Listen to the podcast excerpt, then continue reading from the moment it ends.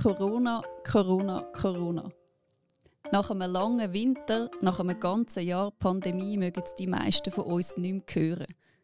Viele Leute sind müde, warten auf den Sommer, wo Sonne und Wärme bringt und hoffentlich ein bisschen Entspannung. Die einen wollen gerne ans Meer oder sonst ins Ausland gehen, reisen, Ferien machen. Die anderen hoffen, dass sie wieder mal an ein Konzert können oder einfach nur in ein Restaurant. Das alles könnte wieder möglich sein mit einem Impfausweis. Wir werden im Laufe dieses und der nächsten Jahre uns in gewissen Bereichen nur bewegen können, wenn wir belegen können, dass wir geimpft haben, dass wir geimpft sind. Sei das, wenn Sie Auslandreisen planen, sei das, wenn Sie Festivals besuchen wollen oder Anlässe, das wird jetzt schon signalisiert. Das hat der Bundesrat Uli Maurer die Woche im Nationalrat gesagt. Es sei sinnvoll, dass man eine Rechtsgrundlage für einen Impfausweis schaffe. Wie könnte so ein Impfpass aussehen? Ab wann soll es ihn geben? Was für Vorteile wird er im Inland und Ausland bringen? Was für Nachteile für all die, die keinen haben? Was ist, wenn man sich impfen lassen aber noch lange nicht drankommt? Und fängt mit so einem Impfpass nicht faktisch den Impfzwang an? Mein Name ist Simon Rau und das ist eine neue Folge von «Und jetzt», dem Corona-Podcast von Tamedia.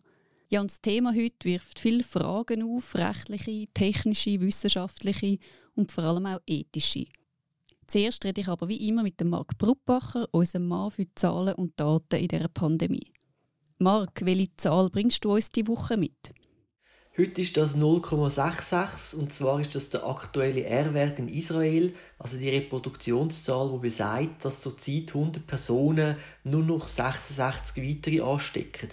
Damit halbiert sich die Fallzahl jede Woche in Israel und das ist wirklich schon fast spektakulär, weil vor drei Wochen ist der R-Wert noch über 1 gewesen, er ist sogar wieder leicht gestiegen und das Land hat einen äh, Wiederanstieg der Fallzahlen befürchtet und es ist sogar die Rede von einem möglichen vierten Lockdown äh, gewesen.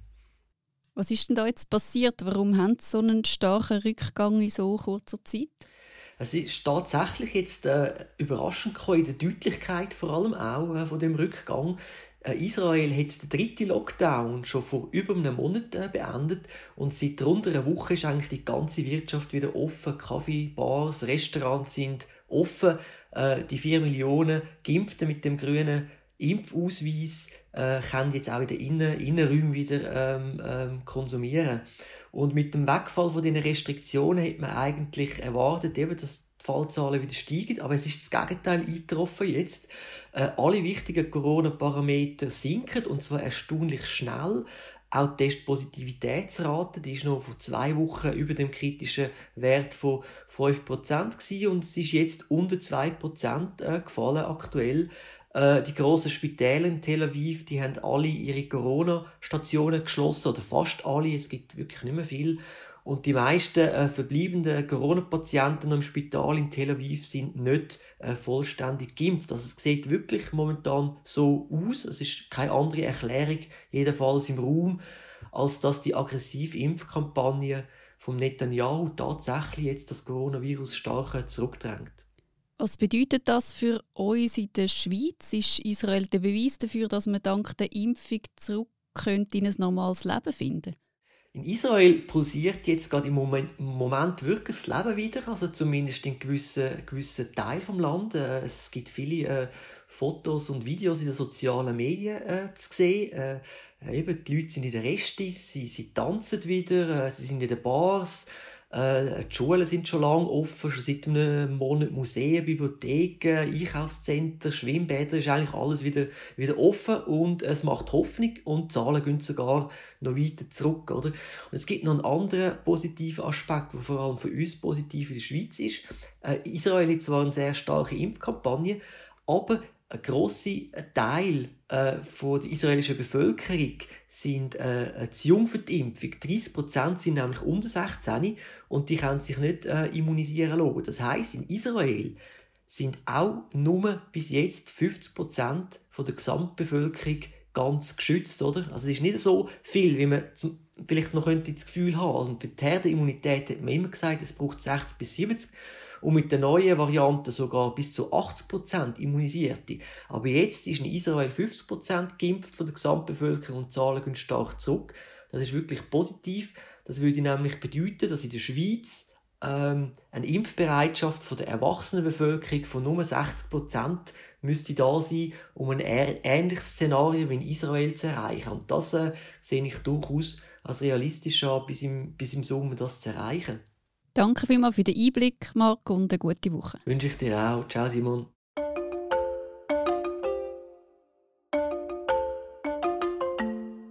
Wir haben es gehört, in Israel wird geimpft und geimpft und geimpft. Und die Ansteckungszahlen sinken mit jedem Tag noch mehr. Die Leute gehen wieder in Cafés und Restaurants, in Fitnesscenter und Schwimmbäder, geniessen das Leben. Von diesen Lockerungen profitieren aber vor allem Leute, die geimpft sind oder die Corona durchgemacht haben und jetzt immun sind. Sie bekommen einen grünen Pass, den sie zum Beispiel zeigen können, wenn sie in einem Restaurant essen wollen. Leute, die nicht oder noch nicht geimpft sind, werden auch bedient, sie bekommen aber nur draussen einen Platz. Kommt so ein Impfpass auch in der Schweiz? Wie soll er genau funktionieren? Wird man zwingend müssen einen haben, um im Ausland Ferien machen oder nur schon zum um die Ecke in einem Restaurant essen? Und ab welchem Punkt würde dann so ein Pass eigentlich einen Impfzwang bedeuten? Ich freue mich, dass ich über diese Fragen mit der Jacqueline Büchi reden.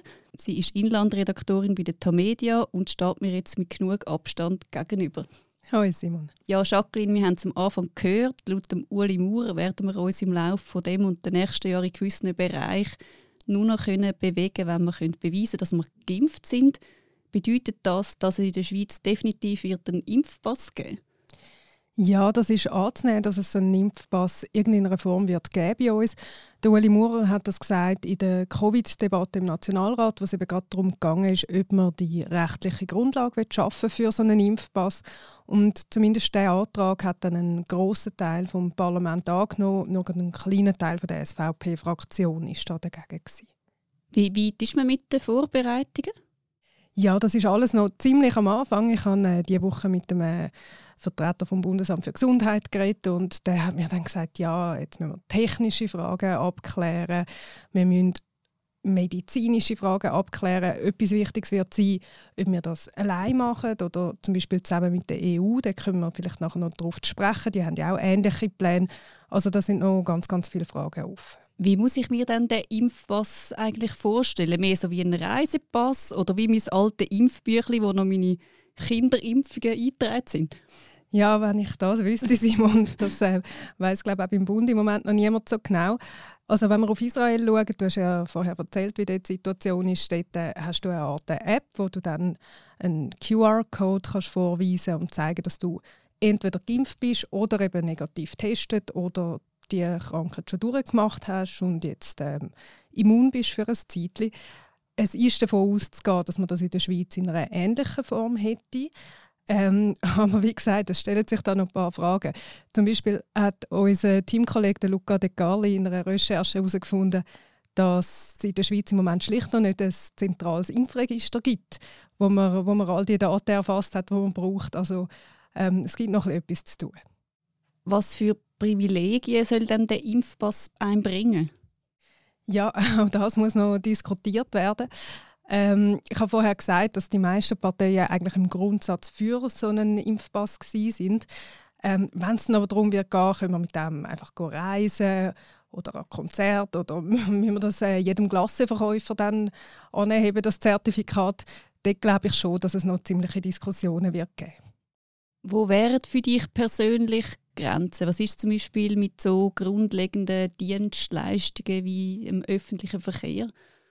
Ja, ich finde das ganz eine schwierige Frage und das ist auch eine Frage, wo sich Ethiker und, und Rechtswissenschaftler im Moment ziemlich den Kopf darüber zerbrechen. Auf der einen Seite kann man sagen, wenn man mit so einem Pass zumindest einem Teil der Bevölkerung kann Freiheiten zurückgeben kann, die ja im Moment stark eingeschränkt sind, dann sollte man das machen. Man kann nicht die Gesellschaft quasi in Solidarhaftung behalten, nur weil noch nicht alle geimpft sind oder sich noch nicht alle haben wollen, impfen oder testen lassen. Gleichzeitig ist klar, dass es gewisse Bereiche gibt, wo man, wo man keine Zweiklassengesellschaft will. Also es sind ganz, ganz schwierige Abwägungen. Ja, du sagst, es ist eine der offenen Fragen. Für mich stellen sich beim Thema noch ganz viele andere technische, rechtliche, politische, wissenschaftliche und eben ethische Fragen. Welche Fragen muss man aus deiner Sicht noch beantworten? Etwas, was wichtig ist, ist, dass man halt einen Pass anbringt, der wirklich dann auch fälschungssicher ist und, und wo man gut kann überprüfen kann, ob, die Zertifikate echt sind. Das ist eine Herausforderung, die der Bund noch davor steht. Dann ähm, gibt es ganz grundlegende medizinische Frage, die muss geklärt sein zum Beispiel, also die, die wichtigste steht, ob die Impfung nicht nur mich persönlich schützt, wenn ich geimpft bin, sondern auch dafür sorgt, dass ich das Virus nicht weitergeben kann. Das ist im Moment noch nicht ganz sicher und das ist in dieser Debatte natürlich zentral. Und dann ist ein wichtiger Diskussionspunkt auch, ob man erst dann darf starten mit so einem Pass, wenn wirklich alle Leute in der Bevölkerung die Möglichkeit haben, sich impfen zu lassen. Ähm, auch dort gibt es verschiedene Haltungen dazu. Die einen sagen, also vorher kann man das auf gar keinen Fall machen, weil sonst die Leute, die noch nicht geimpft sind, einfach diskriminiert werden. Dann können die älteren Leute schon wieder auf Spanien in die Ferien vielleicht und die Jungen müssen noch daheim sitzen. Und andere sagen dann eben, ja, also eben, wenn man irgendeinem Teil der Bevölkerung die Grundrechte zurückgeben kann, die Freiheiten, dann ist es einfach ein Gebot von der Verhältnismäßigkeit, dass man das auch macht. Aber was ist denn mit denen, die sich gerne würden impfen lassen, aber noch lange nicht dran sind? Dürfen die einfach ausgeschlossen werden von diesen Privilegien? Man könnte ja sagen, dass man nicht benachteiligt werden für etwas, wo man gar nicht dafür kann. Also der Konsens ist eigentlich schon, dass man so lange wartet, bis eben die meisten Leute die Gelegenheit haben, sich impfen zu lassen. Ähm, man könnte jetzt aber natürlich schon sagen, die älteren Leute, das sind die, die im letzten Jahr besonders viel Angst ausgestanden haben, die besonders fest haben müssen daheim bleiben, weil sie wirklich gewusst haben, wenn sie krank werden, dann könnte es bei ihnen einen schweren Verlauf geben. Und dass man jetzt sagt, dann dürfen sie vielleicht auch ein bisschen zuerst wieder, wieder raus und auf, in die Ferien und, und in die Opern vielleicht. Es gibt Stimmen, die das sagen. Gleichzeitig äh, hört man auch schon jetzt, dass viele junge Leute gegen das protestieren, gerade weil halt die Impfkampagne bis jetzt nicht so schnell läuft, wie man das gerne hätte und viele einfach noch keinen Impftermin haben, wo das auch wollen. Gleichzeitig werden jetzt die äh, Anstrengungen unternommen, dass die Impfkampagne schneller für sich kommt, dass hoffentlich dann im Mai, Juni spätestens ähm, dann mal wirklich ein großer Teil von der Bevölkerung kann geimpft werden und das ist auch der Zeitpunkt, wo sich zum Beispiel die EU vorgenommen hat, um, um den Pass spätestens einzuführen, also auf den Start der Sommersaison. Es pressiert ja extrem, oder? Der Sommer kommt gleich und der Druck aus der Wirtschaft, äh, aus der Tourismusbranche und vor allem denen, die geimpft sind, ist riesig. Was glaubst du, ist es möglich, dass da dabei ein Teil von diesen Bedenken, von diesen offenen Fragen noch wird auf der Strecke bleiben es ist natürlich in dieser Krise so, dass eine extrem hohe Dynamik drin ist. Bei allem, was politisch beschlossen wird, bei dem, wie sich äh, die gesellschaftliche Haltung dazu entwickelt. Ich glaube, ich habe Anfangsjahr oder vielleicht Ende letzten Jahres erst mal über das Thema geschrieben. Und dort hätte ich also noch nicht darauf gewettet, dass, dass es plötzlich dann im, im Frühling schon so einen Konsens gibt, dass man so einen Pass in irgendeiner Form will machen und ich glaube schon, man wird das bis zu einem, zu einem gewissen Grad durchpeitschen. Ähm, es gibt aber, und das ist auch gut so, es, gibt politische Diskussionen darüber, wo das zur Anwendung kommt, bei wem. Ähm, es hat jetzt gerade auch in dieser Parlamentsdebatte hat man wirklich auch darauf hingewiesen, dass es eben nicht nur ein Impfnachweis sein sondern auch ein Testnachweis und einer für genesene Personen. Und ich glaube schon, dass bei allen Schwierigkeiten, die diese Debatte mit sich bringt, dass es in unserem fein austarierten Schweizer Schweizer Polizsystem möglich sein wird, um, um alle relevanten Stimmen zu hören, um die Bedenken auch einfließen zu lassen und um am Schluss eine Lösung zu finden, die demokratisch legitimiert ist. Du hast schon angetönt, die EU hat diese Woche ihre Pläne vorgestellt für einen europäischen Impfausweis. Wir sollen können Impfungen eintragen, aber auch das Ergebnis von Corona-Tests oder Immunisierung, wenn man Covid schon hat. Wer so einen Pass hat, soll zum Beispiel ohne Quarantäne oder Corona-Tests reisen. Wird die Schweiz da mitziehen? Das wird im Moment diskutiert. Ja. Also, was man kann sagen, ist, die Schweiz darf mitziehen. Und das ist nämlich auch nicht selbstverständlich. Zum Beispiel bei der Covid-App hat die Schweiz gar nicht dürfen mitmachen, weil ihr da einfach so ein gesundheitspolitisches Abkommen gefehlt hat, das nötig gewesen wäre. Jetzt bei dem äh, Impfpass ist es so oder Impfnachweis, dass ähm, das auf dem Schengen-Dublin-System basiert, wo wir ja Teil davon sind. Das heißt, wir dürfen mitmachen, wenn wir wollen. Ähm, man hat sogar aus Brüssel so ein bisschen Signal gespürt, dass es auch ähm, sehr willkommen wäre, wenn wir uns da beteiligen würden. Voraussetzung ist dann einfach, dass die Schweiz alle EU-Bürger mit so einem Pass auch reinlässt und nicht nur äh, für die eigenen Bürger die Freiheiten verlangt.